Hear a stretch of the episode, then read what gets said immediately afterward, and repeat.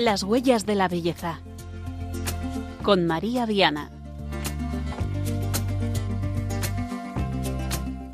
Bienvenidos en esta noche de lunes a las huellas de la belleza en Radio María. Hoy dedicamos nuestro programa número 14 al bordado, bueno, al arte textil en sentido amplio. Este trabajo artesanal hermoso, sacrificado y vamos a ver también que profundamente catequético porque nos muestra la belleza en cuya búsqueda ya saben que salimos en cada edición de este programa y que queremos ayudarles a descubrir durante la próxima hora.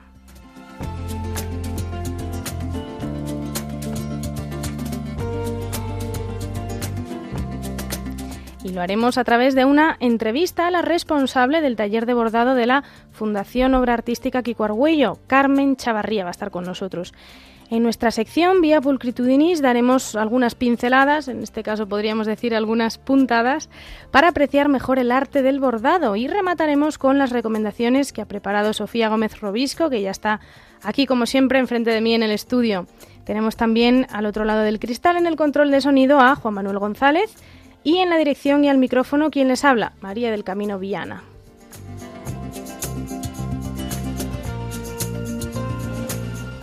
Si se han perdido algún programa de los anteriores, recuerden que están todos disponibles en la página web de Radio María en formato podcast.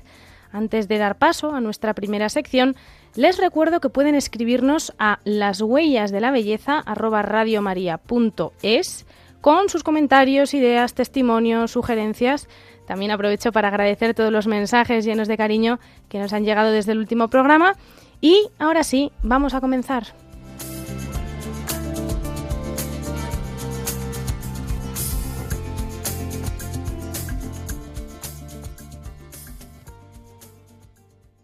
Y lo hacemos con la sección Testigos de la Belleza, donde traemos testimonios en primera persona de eh, todo este potencial catequético que, les contábamos, que en, este caso en el arte del bordado. Hoy vamos a tener la oportunidad de conocer un poquito más eh, de cerca un trabajo precioso que se está llevando a cabo desde el silencio de los talleres de bordado de la Fundación Obra Artística Kiko Argüello, una labor, un servicio, una misión al servicio de la belleza y de la evangelización, de la que nos va a hablar hoy aquí en Radio María Carmen Chavarría, que es la jefa de este taller de bordado. Buenas noches, Carmen. Hola, buenas noches. ¿Qué tal, María? Bueno, un gusto tenerte, que hayas, eh, pues eso, accedido también a, reservarnos este, este ratito. En primer lugar... Gracias. Sí, dime. en primer lugar, eh, queríamos... Que gracias también por, gracias por, por la llamada, vamos, por, eh, por este momento de, de poder darnos a conocer también de alguna forma, ¿no? Sí, justo, justo por ahí quería ir porque, mm, bueno, te hemos presentado esto como un poco la, encargada, la responsable del taller de bordado, pero necesitamos que nos ayudes a entender un poquito más. ¿Qué es esta Fundación Obra Artística Kiko Argüello y concretamente el taller de bordado que lleváis a cabo? Bueno, yo te voy a hablar un poco de lo que es el taller de bordado, ¿no? Porque mm, vamos a ver, eh, este taller eh, se formó hace aproximadamente 10 años, em, que fue un, Kiko fue el que quería eh, formar este taller con, porque, él ya trabajaba con Rosa Cubero. Se puede decir que Rosa Cubero fue junto con, con Kiko Argüello fue el inicia, los que iniciaron todo este tema de hacer los paños litúrgicos, eh, de, estos bordados tan especiales, ¿no? Entonces, antes no había taller. Ya hace unos 10 años aproximadamente, pues un chico quería formar este taller y, bueno, y fue cuando se inició lo que es el taller litúrgico mm, presencial ya, ¿no? Porque entonces se trabajaba eh, por las casas, haciendo piezas cada una de una forma y todo dirigido por Rosa Cubero.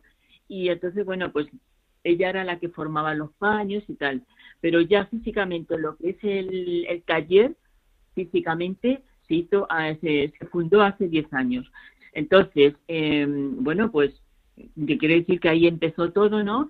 Eh, empezó este taller y bueno, mm, ahí estamos una serie de hermanas trabajando, haciendo, pues bueno, que es un poco, se puede decir que es la obra de, de Kiko Argüello y de Rosa Cubero, porque digamos, Kiko Argüello es el, nosotros hacemos eh, con los patrones de Kiko Argüello, los dibujos de Kiko Argüello, plasmamos lo que es los, los, bordados litúrgicos estos. Y, se puede decir que yo siempre mm, tengo presente a Rosa Cubero porque Rosa Cubero fue la que inició porque ella era una artista de los reposteros, ella era repostera. Y entonces, bueno, pues ella de alguna forma inició todo esto junto con Kiko Argüello. Entonces, bueno, pues se puede decir que, que, que, ahí es donde empezó todo. Empezó todo y, es una maravilla, vamos.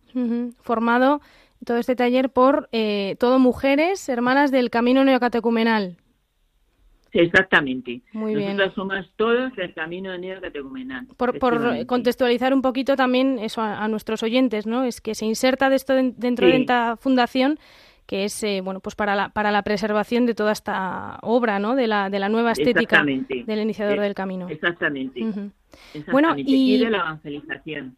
Exacto, sí, vamos, vamos a ir a ello, vamos por partes. En, primer lugar, eh, Carmen, mm, brevemente, ¿cómo es un día de trabajo en el taller? ¿Qué hacéis?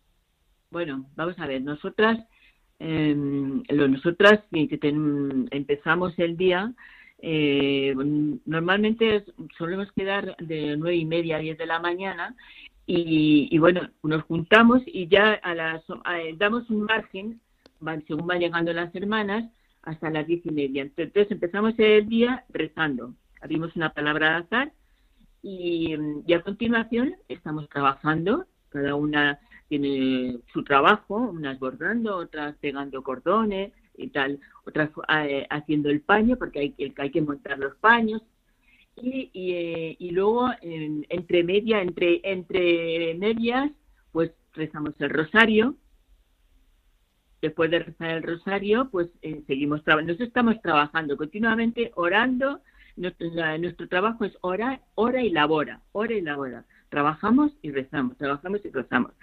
Y al mismo tiempo, a luego a, las 12 de la mañana rezamos el ángelus, seguimos rezando, seguimos trabajando y normalmente a la una ya nos retiramos porque todas las hermanas que trabajamos en el taller pues somos amas de casa.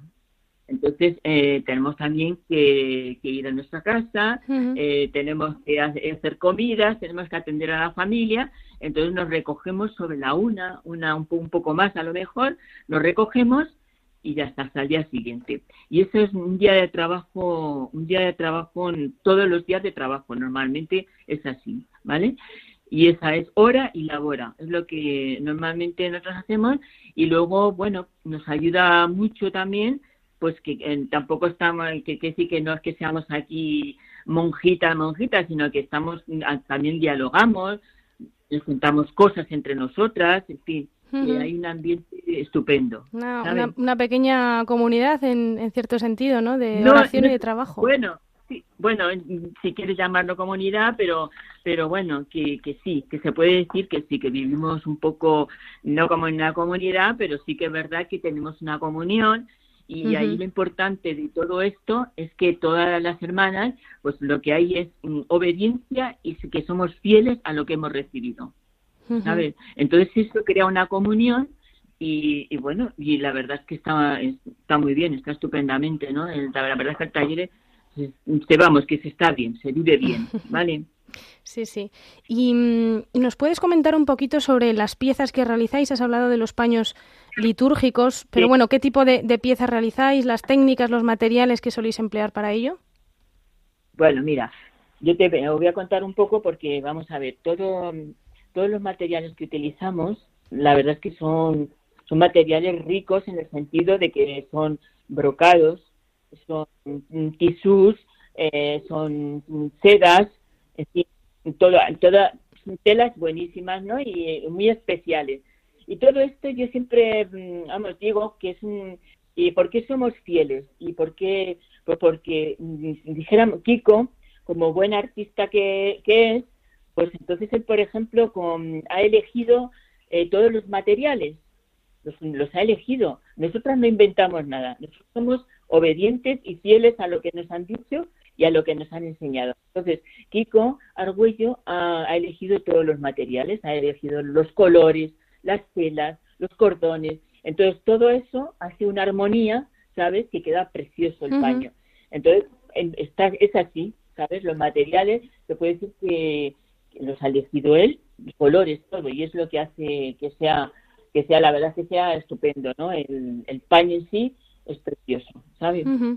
Entiendo que trabajáis con, con diseños diferentes eh, y, con esta, porque yo he tenido oportunidad de ver algunos y realmente se ven los, los diseños un poco siguiendo también la iconografía, eh, bueno, pues esa comunión entre la iconografía oriental con, eh, bueno, pues esa estética que hay, ¿no? Propia en, en el camino. Sí, sí, sí. Hombre, todos los dibujos mm, son que son de Kiko, ¿entiendes? Son de Kiko Argüello, todos los dibujos.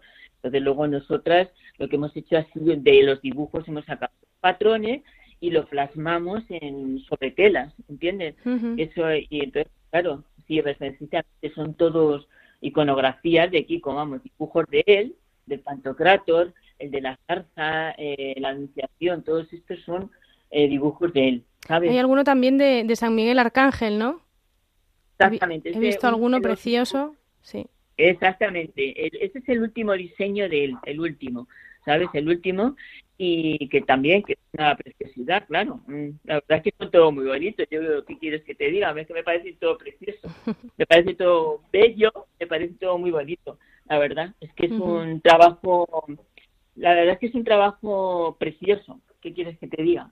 Sobre donde, pues, que lo que tú dices de, de, que se ve que se ve la belleza, pues la belleza de Dios, pues claro que se ve la belleza de Dios ahí, porque y luego además, bueno, yo te puedo decir, te puedo te puedo contar también, por ejemplo, que todo esto es gracias a Dios, gracias a y que es una gracia que el Señor te concede que no es porque eh, nosotras seamos especiales ni nada de esto, sino que es una gracia que el Señor te concede de ver ahí la belleza y de ver que cómo eh, estás haciendo un trabajo que, que tú, vamos, ni podías pensar que lo podías hacer, ¿sabes? Ni podías imaginarte. La verdad es que es así. Yo creo que es una gracia de Dios.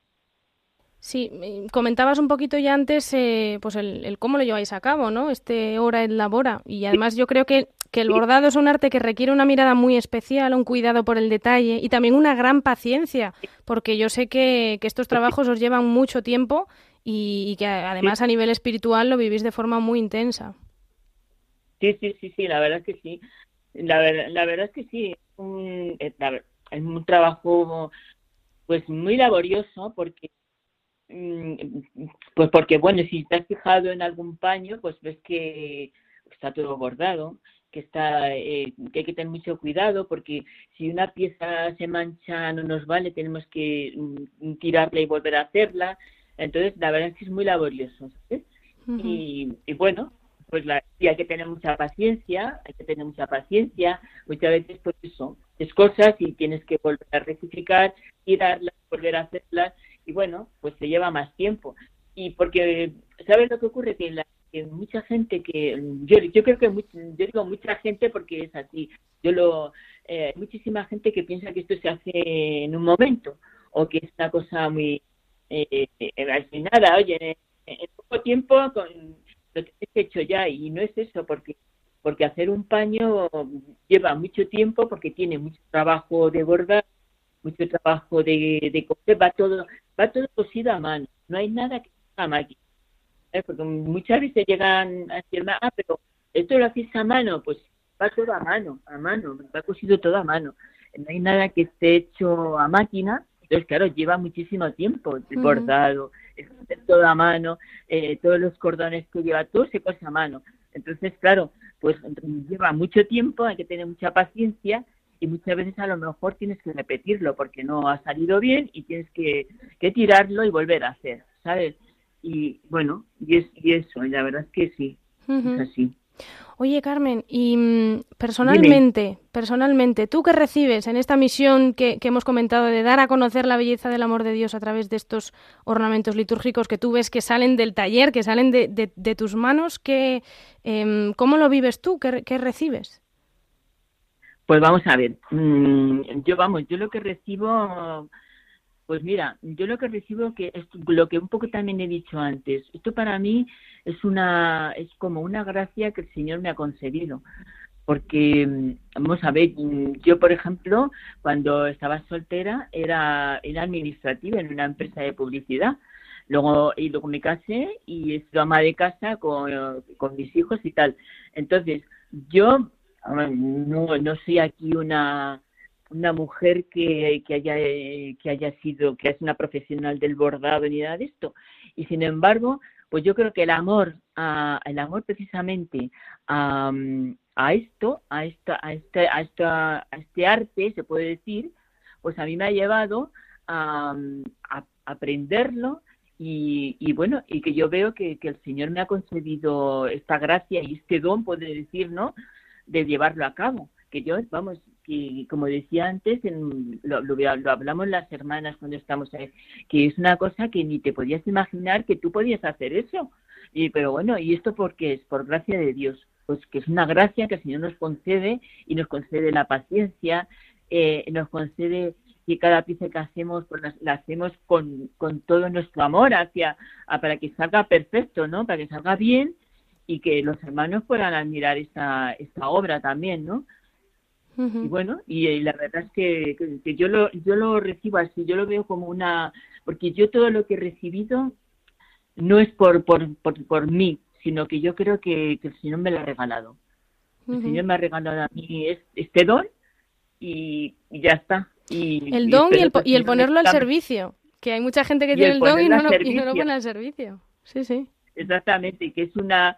Y, y luego también, bueno, pues que decir eso, ¿no? Que, que otra de las cosas, eh, por ejemplo, de, este taller, aparte de la comunión que vivimos, de que vemos que es algo especial, de verdad, es un... Es, yo me gustaría que me salieran las palabras para decirlo lo especial que es este taller pero luego también yo creo que lo hace el hecho de que las hermanas que estamos ahí en el taller eh, estamos mmm, voluntarias, no, no, no, percibimos nada económicamente, sino que todo lo que el dinero que se cuando vendemos cuando se venden los paños ese dinero va para la evangelización y yo creo que eso es lo que le hace especial a este taller porque porque el estar trabajando sabiendo que estamos trabajando para la evangelización que estamos trabajando por amor a Jesucristo, que es lo que nos dijo Kiko cuando nos preguntó, eh, ¿vosotras queréis trabajar para Jesucristo, por amor a Jesucristo? Y les dijimos que sí, todos dijimos sí, sí queremos trabajar por amor a Jesucristo y para la evangelización. Y yo creo que eso es lo que le hace especial a este taller y, y que hay esta comunión que tenemos entre nosotras y este amor que tenemos a que todo, a que, a que salga todo bien, uh -huh. que salga estos años que salgan, que salgan bien, porque además que yo, yo veo luego otros por ahí, yo digo, madre mía, digo, qué, qué, qué birria hay por ahí. Y, y ya está, yo veo que es que, digo, bueno, el Señor es que nos concede tener este amor hacia esto, ¿no? Hacia, hacia esta, hacia esta ornamento, ¿no? Y sí, la verdad sí. es que sí estamos muy contentas, ¿sabes? No es verdad, es algo, es algo muy especial que, que, se da bueno, en toda la fundación y en el, y en el taller también, ¿no? Esta, esta gratuidad. Sí, y además, sí, yo he tenido la oportunidad de ver, te comentaba antes, ¿no? Algunos de estos paños, incluso estoy recordando el que hay en el confesionario del seminario Redentoris Mater de Madrid. Bueno, hay muchas piezas del taller repartidas por todo el mundo, en, en, en parroquias, en comunidades, en misiones. Eh, quería preguntarte por último, Carmen, de las innumerables, porque no sé si lleváis cuenta, pero mm, innumerables obras que habéis realizado. ¿Hay alguna especial sobre la, la, que nos quieras hablar? Pues precisamente la que has comentado tú, la del seminario. Eso es, yo creo que eso es una joya. Uh -huh. ¿Qué quieres que te diga? Es una, es una preciosidad porque, porque vamos, es, pues eso que Kiko no lo encargó al taller pues hace ya bastantes años y tal, y, y el, el, cuadro que es de la, la, la, mm, la nueva Eva, ¿no? La, la, la, la Virgen del tercer milenio. Nueva, Puede ser. Exactamente. Sí, sí. Exactamente, uh -huh. la Virgen del Tercer Milenio. Entonces, pues claro, mmm, me acuerdo que nos, que, que nos, este paño nos costó exactamente dos años hacerlo, ¿sabes? Porque nosotras empezamos a hacerlo y tal, con los con el dibujo de Kiko, sacando los patrones y tal, y, y, cuando, y, no, y cuando nosotros pensábamos, ay, mira, ya lo hemos conseguido, le llevábamos a Kiko y Kiko nos empezaba a rectificar, igual que hace con, lo, con las pinturas, que empieza a rectificar, pues nos rectifica, no, pues esto no, pues esto no, pues esta tela no. Y, y, y así, así, dos años estuvimos con ese, con ese paño hasta que ya una ya, ya los dos años y digo, bueno, yo yo lo veo ya y nosotros lo veíamos y decíamos, no, ya está perfecto, ya está perfecto, ya no ya no se puede mejorar más, ¿no? Y ya nos dio el visto bueno y la verdad es que es una es un paño que es una preciosidad, ¿eh? Yo yo la verdad es que me parece que de lo de todos los paños son preciosos porque todos son preciosos los, los diseños que ha hecho Kiko, ¿no? Pero ese es la verdad es que es que es una, es una maravilla. Y luego el, el trabajo que tiene, es una maravilla. A mí me parece maravilloso. Y hay muchos más, ¿no? Está el yacente, el Cristo yacente es otro de los paños que a mí me parecen preciosos, ¿no? También señor de Kiko. Entonces, bueno, pero se puede decir que mm, a mí me parece una preciosidad el, de, el del confesionario, la Virgen del confesionario, me parece que es, además es que yo digo, es que no sé cómo lo hemos podido hacer. bueno, el Espíritu Santo echa una mano también, sin duda. También, también. Eso yo creo que sí, porque si no nosotras, de verdad, no creo que no creo que pudiéramos, eh, vamos, no sé. Yo pienso, yo lo, yo lo digo por mí, ¿no? Digo, porque digo, vamos, digo, yo cómo puedo hacer estas cosas, digo, yo qué sé. Es el Señor que lo ha, quien lo ha hecho. Es un milagro patente. Así que nada. Muy bien. así que nada. Bueno, Carmen, eh, pues nada, ha sido un placer escucharte, conocer también esta misión preciosa que tenéis de llevar la, belleza que las formas, los colores, las composiciones también de los bordados pues transmiten ¿no? al, al, a la Iglesia, al pueblo santo de Dios y también conocer tu experiencia y el trabajo que lleváis a cabo desde el taller. Muchísimas gracias. Gracias a vosotros. Un abrazo. Hasta luego. Un abrazo. Bueno, pues Carmen Chavarría, jefa del taller de bordado de la Fundación Obra Artística de Kiko ha estado con nosotros eh, compartiendo un poco esta, bueno, mm, esta belleza oculta en estas piezas y en todo el trabajo que conllevan. Nos comentaba ahora una, pues una de las obras maestras que han salido del taller, dos años de realización. Eh, vamos a, profundizar un poquito más en este arte. Primero vamos a hacer una pequeñita, muy pequeñita pausa musical. Em, con un, eh, bueno, un tejedor de notas y de armonías maravilloso, que es el compositor Francisco Tárrega, con una pieza muy cortita, eh, y muy delicada titulada Lágrima, interpretada por Milos Karadaglik.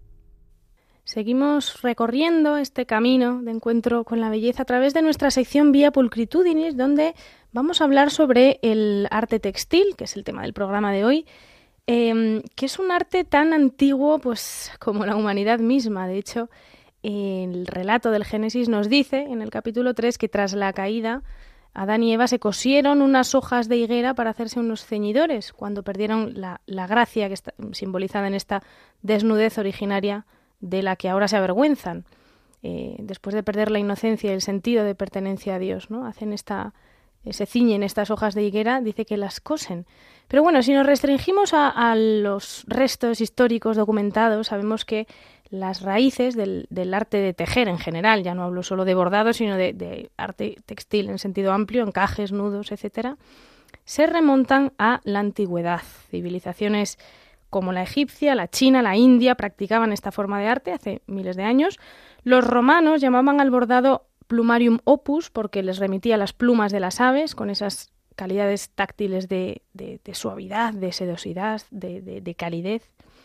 Empleaban hilo de tejido, en muchas ocasiones también lana, algodón, lino, que eran teñidos previamente, y en ornamentos pues suntuosos utilizaban también plata y oro. Pero eh, si nos acercamos a nuestras coordenadas culturales sabemos que el medievo fue una época dorada para el bordado en la confección y decoración de prendas y textiles eh, litúrgicos, especialmente en el Imperio bizantino. Ya habíamos hablado de forma transversal de este tema en el programa que dedicamos a la belleza en la liturgia, pero mm, de por sí el, bordado asumió un rol histórico mm, fundamental en la, en la dignificación de la figura del sacerdote, mucho más del obispo y de forma muy especial del papa. ¿no? Conservamos pues, eh, ornamentos litúrgicos con unos bordados impresionantes. También eh, ajuar eh, litúrgico con, el importante papel que cumple. Los motivos fueron muy influenciados, en, estoy hablando de la Edad Media, por la plástica persa en un primer momento. Mm, no vamos a entrar en, en todo lo excelso del tejido de las alfombras de Persia, aunque podríamos, pero sin duda llegó también hasta aquí. Y aunque los temas eran cristianos, en, su mayoría, la coyuntura histórica pues, fue motivo también de aparición de otros temas. Por ejemplo, en tiempo de las cruzadas encontramos motivos caballerescos, etc. Este es el momento de técnicas, eh, lo digo para los, amantes del bordado, los que, los que conozcan un poquito más, técnicas como el punto pasado, cruzado, el punto de cadeneta, que va a ir progresivamente desapareciendo. En este tiempo crece el empleo de la seda, en lo que se va a llamar pintura de aguja, y de esta época pues datan famosas dalmáticas, tapices, también muchos con motivos cortesanos o mitológicos, eh, famosos hitos en la historia del arte. Y es que, em, bueno, hemos hablado del ámbito litúrgico, pero también en el civil ha sido mm, igualmente apreciado a lo largo de su evolución. el bordado se ha enriquecido con una variedad de técnicas. Durante el Renacimiento se popularizaron otro tipo de puntos, el punto de cruz, el punto lanzado, y a partir de ahí pues se va a ir ligando cada vez más hasta nuestros días al tema de la moda. Cierto es que al final, eh, bueno, a finales del siglo XIX y principios del XX existió un movimiento, Arts and Crafts, que revivió el interés en el bordado, en general en, la artesanía, ¿no? frente a, la industrialización creciente. Pero hasta el día de hoy, eh, bueno, pues el bordado se continúa considerando eh, algún tanto marginal dentro de un paradigma industrial. Estamos inmersos, esto es un pequeño paréntesis, en una tiranía de la practicidad que desde este programa estamos empeñados en combatir, porque la belleza no es lo que podríamos decir útil, no es algo que nos sirva para, sino que es en sí misma, es para nosotros. Por eso hablamos de apreciar buenos bordados y todo lo que hay detrás. Y por eso también, pues, eh, muchas veces ha salido el, como digo, en general el arte textil, ¿no? de, nuestro, de nuestro rango de intereses, de nuestro espectro incluso de las artes. ¿no? Y bueno, pues para, para saber apreciar es necesario también reflexionar sobre lo que hace tan especial a esta disciplina y sobre la importancia del detalle, que lo mencionábamos al principio, y de la observación minuciosa no en aras de obtener un resultado mm, perfecto, que obviamente pues a nivel material es mejor cuanto mejor hecho esté, ¿no? Como nos decía ahora Carmen Chavarría, pero sobre todo es em, ese fijarse en el detalle propio de una mirada entrenada. Si alguna vez han tenido la oportunidad de observar un tejido, un bordado, de fijarse realmente, pues por ejemplo, en un tapiz, habrán notado el increíble nivel de detalle y la precisión que es necesaria en cada puntada. Cada hilo se coloca cuidadosamente en su lugar para crear un diseño. Em, si está el contorno, si no está, si está tal color, si no está. Es una atención al detalle que añade un matiz de mérito, un aura, me atrevería a decir, un, mimo, una belleza especial al bordado. ¿no? Los al final los bordadores son artistas minuciosos, pues como lo puede ser el orfebre con su materia, que a través de las puntadas van conformando verdaderas obras de arte. Y en lo que se refiere a la técnica, pues hay una diversidad enorme. Personalmente yo no soy experta, pero eh, del, punto de, del punto turco al bordado a máquina, pues cada tipo de bordado tiene su particularidad. Pueden ser lisos, pueden ser de realce, que son aquellos que tienen mucho relieve, frecuentemente con relleno, o de aplicación, que es así como se llama, a aquellos que se bordan fuera de la pieza principal y después se añaden, se cosen a la misma, ¿no? Bueno, pues todo esto, todo este abanico de, tipos, de clases de bordados nos ofrecen la posibilidad de fijarnos en la materia, el cómo están hechos, cómo están integrados unos tejidos en los otros, em, cómo se armonizan o cómo no se armonizan.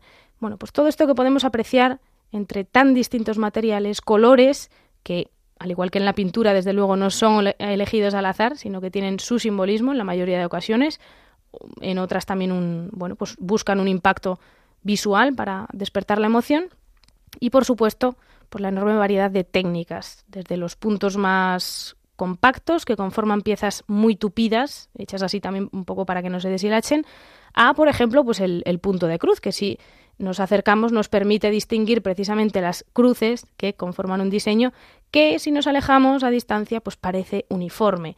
Mm, digo el punto de cruz porque es bueno pues bastante una técnica bastante popular.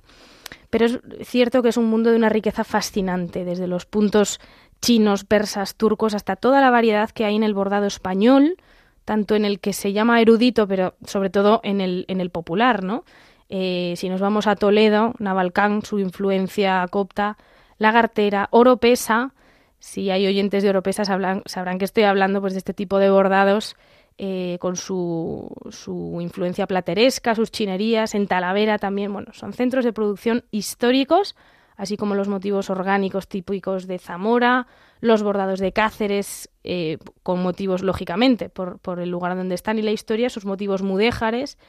En Ávila también hay dibujos lineales en negativo. En Segovia, los famosos claveles, muy característicos, el cortadillo de Huelva, los calados canarios. Tenemos una riqueza impresionante en, este país. Em, y es cierto también que muchos bordados históricos, sobre todo me refiero a, tapices, pues nos cuentan historias, ¿no? que es otro punto en el que hemos de fijarnos, que nos están transmitiendo. ¿no? Muchas veces son momentos eh, bueno, representaciones históricas de momentos, de episodios, pero muchos otros, bordados más pequeños, se incluyen en, pues, por ejemplo, los ornamentos litúrgicos, que ya hemos dicho, ¿no? y representan símbolos de nuestra fe. Figuras de la iconografía cristiana, como pueden ser eh, cálices, patenas, el, pelícano como símbolo de eh, Jesucristo que se entrega, y un larguísimo, etcétera. Pero muchas veces también son sencillamente un elemento ornamental que sirve para dignificar el, bueno, pues la pieza en la que está, en la que está insertada. ¿no? Pienso que habría sido suficiente para dedicarle un programa el hecho de que eh, el arte del tejido es una expresión artística, pero es que además tiene esta función de embellecer espacios litúrgicos y domésticos. Lo comentábamos en el programa que dedicamos a la belleza en el hogar, que tienen disponible en el podcast de Radio María. Qué importante es cuidar este aspecto y cuánto también de nuestro imaginario está ligado al arte textil no estoy hablando de piezas de museo, estoy hablando de, tapetes, de colchas, de encajes, de tejidos con motivos concretos que a lo mejor habían pues, en casa de nuestra abuela, de nuestra tía, bordados domésticos. Y, bueno, pues como solemos decir, toda contemplación de la belleza es en sí una experiencia espiritual, ya sea el tapiz de Valle o los de Pastrana o el almohadón que, que ha tejido nuestra abuela o el juego de toallas bordado de, que nos regalaron en la boda. Es decir, toda contemplación de esta, bueno, pues de esta belleza oculta que hay es, como digo, un, lugar de encuentro, ¿no? Cierto es, por supuesto, que el bordado artístico como objeto de, colección, ¿no? como objeto de museo, pues despierta afortunadamente interés también y que, aun con las peculiaridades que requiere su conservación, pues tenemos el privilegio, y más como decía en España, de contar con ejemplares maravillosos eh, sobre los que le preguntaremos también en un poquito a, Sofía. Vamos a escuchar ahora la voz de la Iglesia a través de un extracto de una constitución apostólica que se llama Sacrosantum Concilium, concretamente eh, para quien le interese más, este tema es un extracto de los artículos 122 a 124 que nos hace entender cómo la Iglesia atiende a los ornamentos litúrgicos, entre los cuales están los textiles, y su relación con la belleza de la liturgia a la que, como comentaba, ya hemos dedicado un programa. Pero esto es lo que dice la Constitución Apostólica Sacrosantum Concilium. Entre las actividades más nobles del ingenio humano se cuentan, con razón, las bellas artes, principalmente el arte religioso y su cumbre, que es el arte sacro. Estas, por su naturaleza, están relacionadas con la infinita belleza de Dios, que intentan expresar de alguna manera por medio de obras humanas y tanto más pueden dedicarse a Dios y contribuir a su alabanza y su gloria, cuanto más lejos están de todo propósito que no sea colaborar lo más posible con sus obras para orientar santamente los hombres hacia Dios. Por esta razón, la Santa Madre Iglesia fue siempre amiga de las bellas artes. Buscó constantemente su noble servicio, principalmente para que las cosas destinadas al culto sagrado fueran en verdad dignas, decorosas y bellas, signos y símbolos de las realidades celestiales. La Iglesia procuró con especial interés que los objetos sagrados sirvieran al esplendor del culto con dignidad y belleza, aceptando los cambios de materia, forma y ornato que el progreso de la técnica introdujo con el correr del tiempo. La Iglesia nunca consideró como propio ningún estilo artístico, sino que acomodándose al carácter y condiciones de los pueblos y a las necesidades de los diversos ritos, aceptó la forma de cada tiempo creando en el curso de los siglos un tesoro artístico digno de ser conservado cuidadosamente. Los ordinarios, al promover y favorecer un arte auténtico sacro, busquen más una noble belleza que la mera suntuosidad. Esto se ha de aplicar también a las vestiduras y ornamentación sagrada. Pues así es, queridos oyentes, la Iglesia ha cuidado siempre este aspecto, consciente de que todo en la liturgia debe exhalar belleza. Y por eso las vestiduras y el ajuar litúrgico se nutren del bordado. No es una cuestión de lujos, como un interés por mostrar un, un fasto, ¿no? Se trata de mostrar la belleza que emana del trabajo artesanal de personas que ponen su don al servicio de la Iglesia y del mundo, como, como escuchábamos hace un momento en la entrevista. Y además el bordado tiene un papel muy importante en la escritura. El Antiguo Testamento recoge eh, los diversos preceptos para la construcción del templo y en ellos se incluye también el tipo de tejido y las medidas de las cortinas del tabernáculo, de los velos del templo.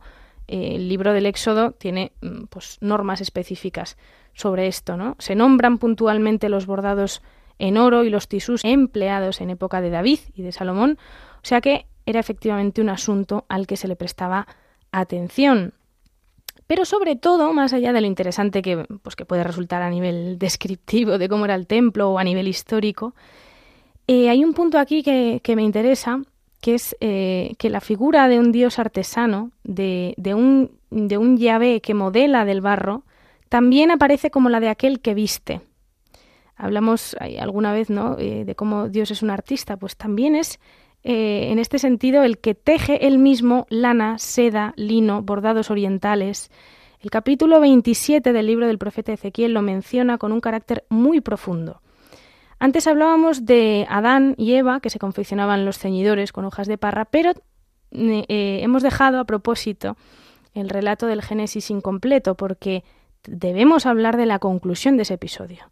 El Señor no expulsa a los primeros padres del paraíso sin más, sino que dice, Génesis 3, 21 dice, Yahvé Dios hizo para el hombre y su mujer túnicas de piel y los vistió.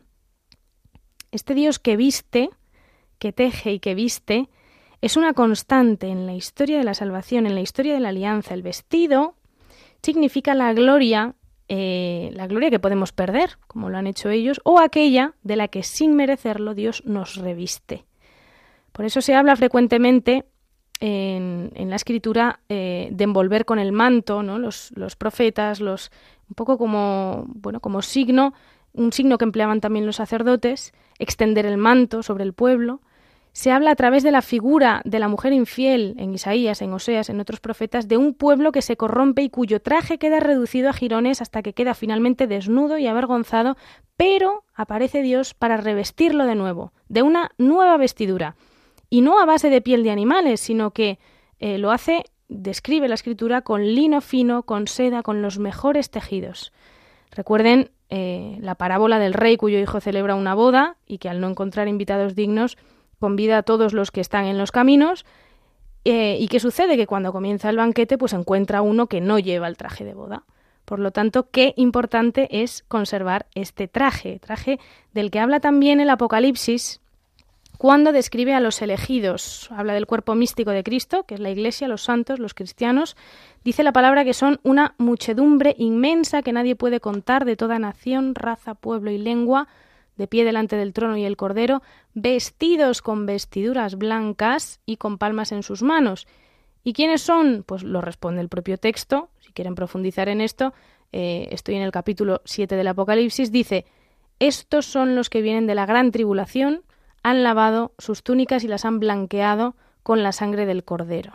Por lo tanto, una túnica de lino blanco, que es este tejido puro, de la que el Señor reviste a los cristianos, preparándolos con la que nos viste como signo de la condición espiritual del hombre.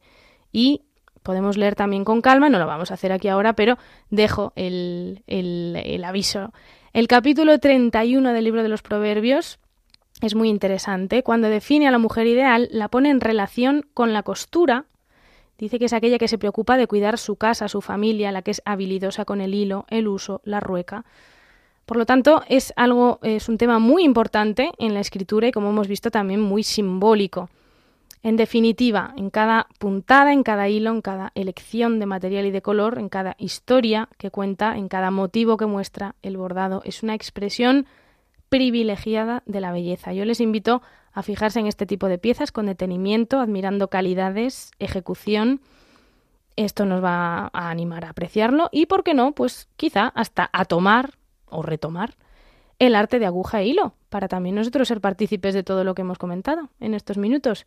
Y, bueno, un poco para finalizar esta sección, y por si nos ayuda, pensábamos también un poco, em, preparando este programa, recordaba aquella, aquel cuento, aquella parábola que seguramente alguna vez han oído eh, y que recordamos brevemente de ese niño que se sienta a observar a su madre mientras borda un niño que se sienta al lado de su mamá en un taburete y silenciosamente contempla el trabajo laborioso de su madre desde abajo. Lo que sucede es que como lo ve eh, por detrás, le parece caótico y desordenado. Lo que ve son una serie de hilos que se cruzan, se entrecruzan, quedan sueltos. Y claro, este niño piensa que su madre está haciendo un trabajo, mm, un mal trabajo, feo, sin ningún sentido. Hasta que la madre termina el trabajo, toma al niño, lo sienta en su regazo y le muestra el diseño precioso que estaba bordando por el lado bueno. Y entonces el niño comprende que había un plan que ella estaba siguiendo, un diseño eh, para rematar un bordado maravilloso, precioso, solo que él sencillamente lo estaba viendo por detrás y no lo entendía. Por eso, eh, bueno, pues es un poco una analogía, una enseñanza que nos ayuda a tener paciencia cuando Dios está bordando nuestra vida, cuando no entendemos la trama de nuestra vida porque solo vemos la, parte de atrás. Por lo tanto, dejemos al artista también hacer su diseño, este diseño mm, de arte para cada uno de nosotros.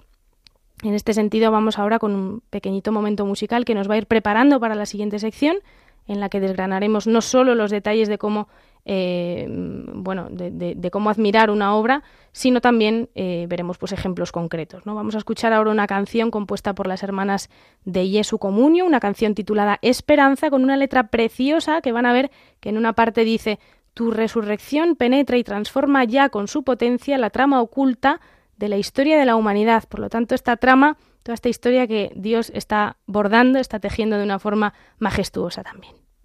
Tu amor me hace cantar, me hace recién nacer, pulsa las cuerdas dormidas de ayer, despierta mi ternura sin inefable. Tu amor me hace vibrar, llena mis ojos de fe los velos que me impiden ver el mundo con tu corazón. Pues tu amor me hace ver primaveras escondidas tras el invierno. Me hace ver palpitantes semillas que se agazapan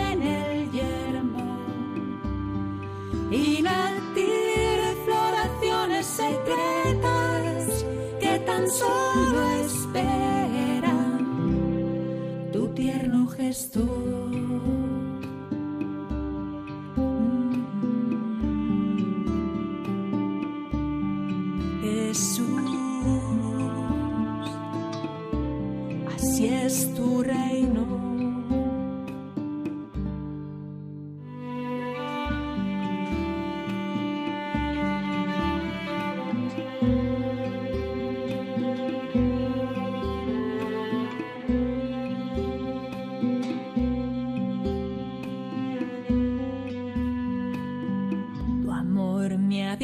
Atisbar, me hace reconocer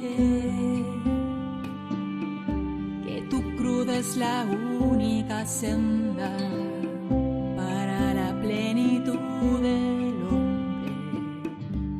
Tu resurrección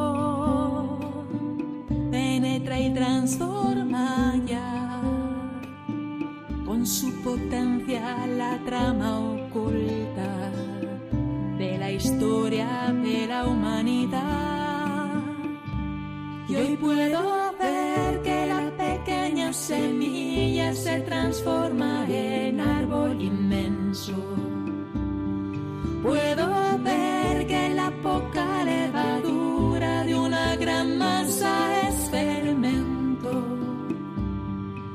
Y aunque exista la cizaña, la semilla buena sigue creciendo.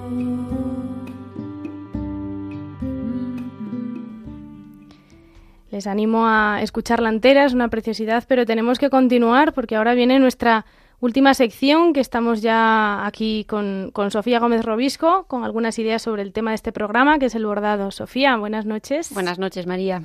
Cuéntanos arte textil, bordado. Pues qué tema más complicado para encontrar cosas.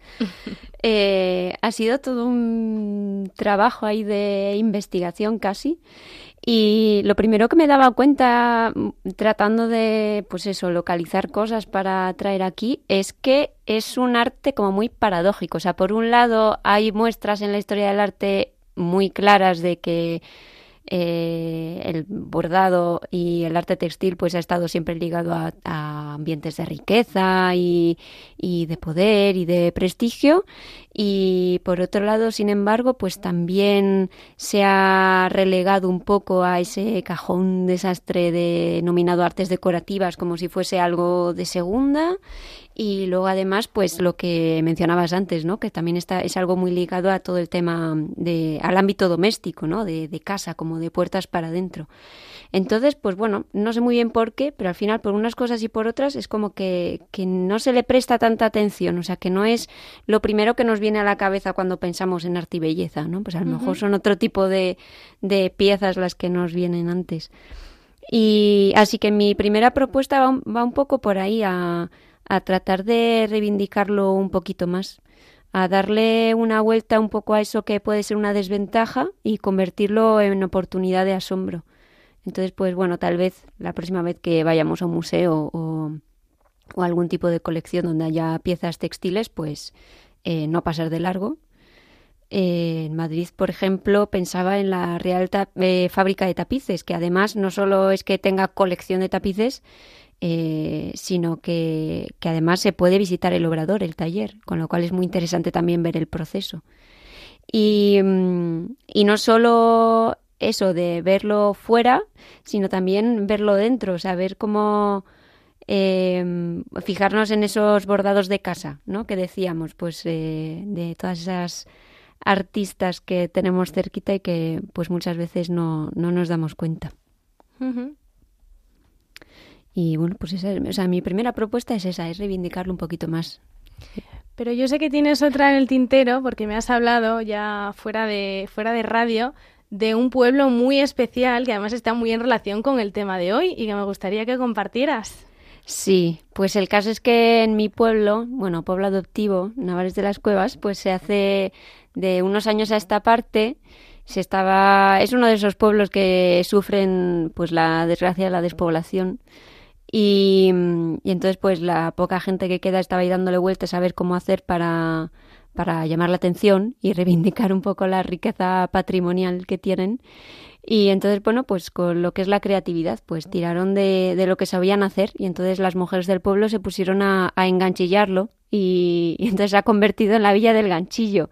Y como digo, pues eso, de unos años a esta parte, pues han estado recreando escenas, eh, varias así tradicionales, pues la taberna, la granja, la escuela, Pero en ganchillo. en todo ganchillo, todo, todo, todo, sí. El último año se hizo incluso un, un trocito de, del acueducto de Segovia. Wow, impresionante. Pues oye, hay que, hay que visitarlo. Repite por favor el nombre del pueblo. Navares de las Cuevas. Navares de las Cuevas. Segovia. ¿Y esto hay algún evento, eh, alguna época donde se hace? ¿Está siempre, siempre que lo visitemos vamos a encontrar árboles enganchillados o...? Pues eh, se pone, se enganchilla todo la semana de las fiestas, en agosto. En agosto. Por San Mamés, sí. En agosto, bueno, para que no se enfríe la, la villa. Exacto. Muy bien. Oye, pues Navares de las Cuevas, la Villa del Ganchillo, eh, anótenlo y si pueden ir a visitarlo, pues estupendamente. Sí, sí, sí está muy fresquito en verano. y, y bueno, pues eso, de cosas así más caseras a cosas más rimbombantes, pues, pues vamos a hablar también de, no de un tapiz, pero sí de, de unos tapices bastante famosos. Y nos vamos de viaje pues a la Capilla Sistina. eh, que es la, la cumbre ¿no? de, del arte católico eh, casi por excelencia. Y es que si digo Capilla Sistina, pues lo más probable es que de manera automática pensemos en Miguel Ángel, pensemos en, los frescos del Génesis, en ese juicio eh, final, pero eh, además de frescos, también de otros artistas renacentistas importantes, pues había una serie de tapices en la parte eh, inferior de, de los muros. Y, y, claro, como no están ahí los tapices in situ, pues a veces se, se, se nos olvida o no lo tenemos en la mente, ¿no? Eh, entonces, bueno, un poco de contexto. Eh, el, el, Papa León X encarga a Rafael, eh, Rafael Sanzio, en 1515 que haga una serie de tapices. Bueno, que haga en realidad los cartones. Y esto es muy curioso porque el tapiz no, no se teje así sin más, sino que hace falta una plantilla del dibujo de lo que se va a representar. Entonces, esto que se, esta plantilla, por llamarlo de alguna manera, que se llaman cartones, pues se los encargó el Papa a Rafael. Y Rafael lo que hizo fue una serie de cartones para realizar 10 tapices, cada uno con una escena diferente. Y la idea pues era terminar eh, eso, la decoración de, la capilla, ¿no? Eh, bueno, pues cada papa eh, pues fue dejando su impronta y León X pues quiso poner ahí unos tapices. ¿Por qué tapices y no frescos si el resto de la capilla está decorada con frescos? Pues un poco por eso que mencionábamos ya en algún momento, ¿no? Ese, esa vinculación del tapiz como muestra de poder, de cultura, de riqueza del comitente. Eh, y luego además, pues por, precisamente por este sentido, pues para destacar un poco lo que, lo que iban a, lo que, lo que representaban, ¿no? Y es que el conjunto de la capilla, lo de la capilla Sistina hay que verlo como un, un conjunto, ¿no? Y es que tiene, es una catequesis visual con un programa mmm, único, con un hilo conductor, que es la historia de la salvación. Entonces empieza con el Génesis, sigue con los profetas, eh, vida, muerte y resurrección de Cristo, el juicio universal, eh, y mmm, luego, pues como no podía ser de otra manera, estando en el Vaticano, pues el papel del papado. Entonces ahí eh, es donde se destaca y donde juega un papel importante los tapices, que representan historias de Pedro y Pablo, de estas dos columnas de la iglesia, ¿no? Eh, y entonces, bueno, pues ahí están, forma todo em, escenas varias de la vida de estos dos santos. Y bueno, es verdad que el primero, el de eh, la pesca la pesca milagrosa, la pesca milagrosa sí. pues es uno de los que más, mmm, más llama la atención siempre pues por su composición, su equilibrio, que fue uno de los primeros que se hicieron, donde se ha visto de manera patente ahí la huella de, de Rafael. Y, y nada, en 2020 que fue el 500, el 500 aniversario, el quinto centenario, sí, de la muerte de Rafael, pues se hizo una exposición especial eh, y se pusieron in situ como habrían estado en su momento eh, cuando se pusieron por primera vez, que era algo que no se había hecho nunca. Y bueno, pues así como curiosidad. Y, mm, y luego muy interesante también el, el, tema del proceso del tapiz, que muchas veces hablamos de obra de arte como el resultado final casi, ¿no? Pero el cómo funcionan los tapices y, y la, eh, pues eso, el tener que hacer unos cartones previos, ese modelo, eh, pues nos habla también de la importancia del proceso. Eh, que de hecho se cuenta con un artista para hacer algo que sea un borrador. O sea, Rafael no hace más que el borrador de lo que será el resultado final. Eh, entonces, bueno, pues eh, me daba también mucho que pensar esto. Sin duda. Bueno, Sofía, se nos acaba el tiempo, por desgracia. Muchísimas gracias y hasta el próximo programa. Hasta el próximo. Pues llegamos así al final de nuestro décimo cuarto programa de las huellas de la belleza que hemos dedicado al bordado. Hemos estado con Carmen Chavarría, responsable del taller de bordado de la Fundación Obra Artística Kiko Argüello. Eh, hemos complementado un poco su experiencia con algunas anotaciones en nuestra sección Vía Pulcritudinis para rematar con las recomendaciones de Sofía Gómez Robisco, que pueden volver a escuchar o si han, se han incorporado tarde, escuchar eh, completo el programa en el podcast de Radio María. Recordamos también que nos pueden escribir al correo las huellas de la belleza radiomaria.es. Les animamos a continuar disfrutando de la programación de esta casa, también pues a llenar de luz estos días en los que nos rodea un imaginario lleno de, terror y de, y de, oscuridad, que ojalá no nos nuble lo importante de la próxima fiesta de todos los santos. Y les recordamos que en cuatro semanas traeremos un nuevo programa para ustedes el 27 de noviembre a la misma hora. Nada más, tengan una muy feliz noche.